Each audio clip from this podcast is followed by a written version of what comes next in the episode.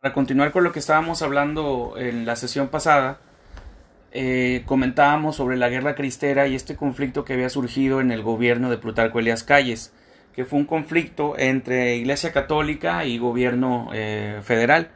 Ahorita vamos a ver más o menos en qué consistió, sí, hacia grandes rasgos, para que tengan más o menos una idea de este conflicto armado que surge eh, pues cuando México parecía ya tener un diferente rumbo eh, dejando a un lado las épocas de, batallas, de guerrillas, de este tipo de acciones eh, a, nivel, a nivel federal.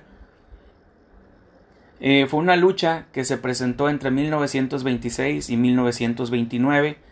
Los protagonistas fue el gobierno de Plutarco Elias Calles y milicias de laicos. ¿Qué significa milicias de laicos? Pues obviamente personas que pertenecían a la iglesia.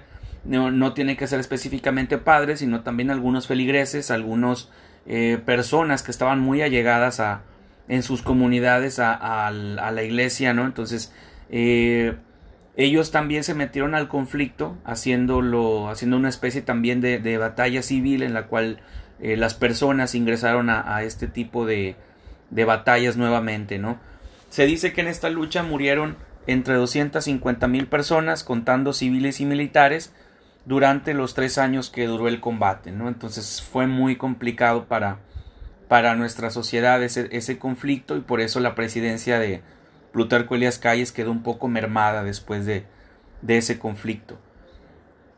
Eh, algunas de las principales cosas que surgieron en ese tiempo para que se haya eh, levantado eh, la iglesia en, en armas fue la prohibición para poseer bienes raíces, o sea, la iglesia no podía tener a su nombre eh, ninguna casa, ningún departamento, ninguna propiedad eh, a nombre de la iglesia católica, se decía que tenía que estar a nombre de alguna persona porque pues si no hagan de cuenta que estaban eh, comprando o invirtiendo en, cosas fantasma, ¿no? Si nada más le ponen la iglesia en lugar del nombre de una casa, pues pues quién, quién la compra, no quién es la iglesia exactamente. Entonces, eso era lo que se trataba de evitar. Eh, se, se, prohíbe también el culto público fuera de las iglesias. Aquí en algunas comunidades muy rurales la gente no tenía acceso quizá a una iglesia. Entonces lo que hacían algunos padres era visitar esas comunidades, reunirlos en alguna en alguna placita, en algún este lugar público y los padres pues obviamente efectuaban las misas eh, al aire libre. Eh, resulta, resulta que con esto, con esta nueva ley que impuso el gobierno de calles, pues no se podía. Decía que si tú querías eh, dar una misa o hablar de la palabra de Dios, tenías que ser específicamente en una iglesia y no podías llevarlo a cabo fuera de ella, ¿no? Entonces, obviamente también esto trajo una serie de conflictos entre la iglesia y, y el gobierno, pues porque era alguna otra manera de llevar la palabra de Dios a todos aquellos que no tenían acceso a una iglesia, ¿no? Se le prohíbe al clero votar, ¿sí? Eh, decían que los padres no podían asistir a las, a las casillas porque eh, iban a influir sobre el pensamiento de la gente, entonces no les, no les permitían eh, votar a, las personas allegadas a, la iglesia, específicamente a los padres, acólitos, este, obispos, etcétera, ¿no? Eh, la educación primaria debería de ser laica y las corporaciones religiosas y ministros de cultos se les prohibió establecer o dirigir escuelas primarias. Aquí hay que recordar también que, ah, en ese tiempo, pues los, bueno, hasta la fecha también, ¿no? Pero en unas comunidades muy rurales, eh, inclusive también adentro de, las, de, la, de, lo, de lo urbano, ¿no?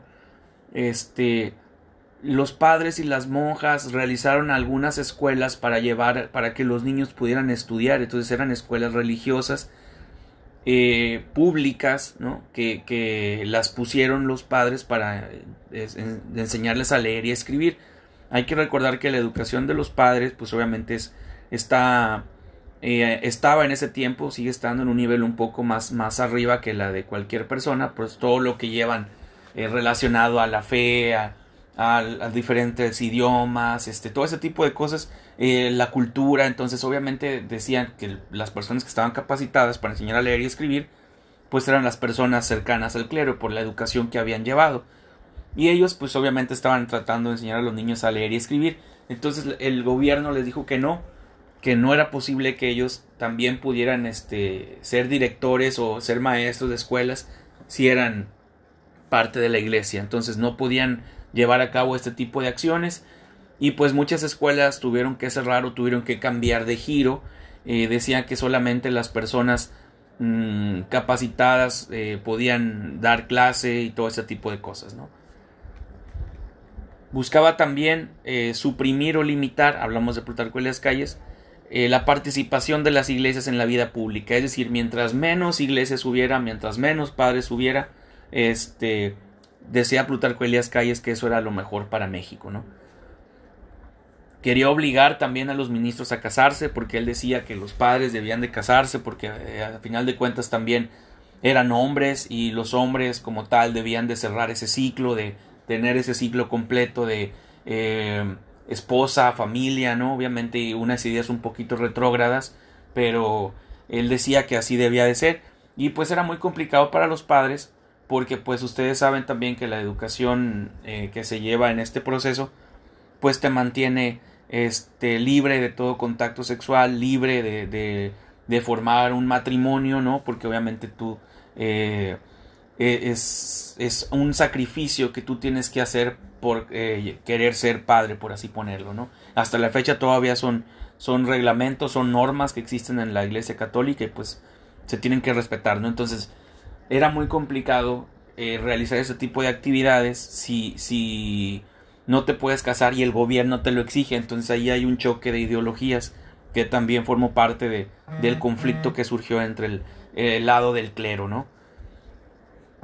Eh, muchas iglesias del país suspendieron culto y clero y aparte eh, la iglesia, estas personas convencieron a la gente de empezar a boicotear al gobierno, o sea, de de actuar en contra del gobierno para que el gobierno sintiera en lo económico eh, de qué manera la iglesia pues estaba afectando con estas leyes no entonces cuando iban a misa los padres le decían a las personas este que evitaran pagar impuestos. Ustedes saben que los impuestos son el ingreso al a,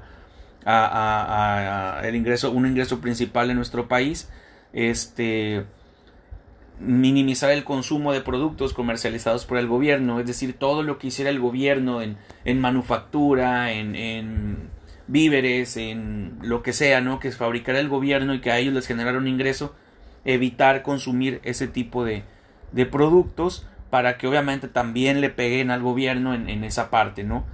Y algo principal también que surgió como una protesta fue utilizar tu carro lo menos posible para no utilizar combustible del gobierno. Entonces, esto también provocó que, que el ingreso de, del país bajara gracias a, a este boicot, a este conflicto que surgió y que los, los, las personas de la iglesia estaban propiciando con la gente, ¿no? En manera de protesta. Eh, los ciudadanos católicos finalmente forman lo que se conoce como una Liga Nacional para la Defensa de la Libertad Religiosa, esto en el mes de marzo de 1925, con lo que con este movimiento las personas lo que querían era que les dieran oportunidad de profesar la religión que, que, que ellos querían profesar y que obviamente este, surgiera, eh, eh, resurgiera nuevamente la, la fe, ¿no? Entonces, ahí también con este movimiento querían retomar eh, los privilegios perdidos en su momento con, con el gobierno de Plutarco Elías Calles, las personas de la iglesia. ¿no? Eh, las primeras guerrillas compuestas por los campesinos se dieron en el año más o menos de 1927, que fue cuando finalmente comienzan ya los, los enfrentamientos armados entre ambas partes y eh, los grupos armados obviamente se les conocía como cristeros, cristeros porque obviamente eh, eran personas que estaban defendiendo la fe católica, querían eh, nuevamente retomar eh, la ideología cristiana, por así ponerlo, y defendían el, nombre de Cristo ante la sociedad, ¿no? Por eso se les conoce como cristeros, porque esos eran lo, eso era lo que querían ellos, ¿no? estar a favor de, de, la palabra, de la profesión de la religión, de, de tener a Cristo nuevamente, entonces ellos era su estandarte, no era la, lo que querían para retomar nuevamente las, las actividades como, como, pues como se quería antes, ¿no? Que volviera eh, los padres a dar su misa en el exterior, este, retomar nuevamente algunas escuelas eh, religiosas, todo ese tipo de cosas, eh, que volvieran a abrir, abrir, todas las iglesias, porque decía Plutarco Elias Calles que solamente se requería un padre por cada seis mil personas. hay que recordar también que aquí en, en México hay estados, hay comunidades en las que hay por lo regular una iglesia a cada esquina, ¿no? Entonces es muy es muy complicado cerrarlas todas y dejar nada más una abierta. Entonces esa, ese tipo de conflictos pues obviamente vino a dañar la, la imagen de, de, del gobierno federal por, por, su obsesión como de querer eh, suprimir esta, este tipo de, de actividades, ¿no?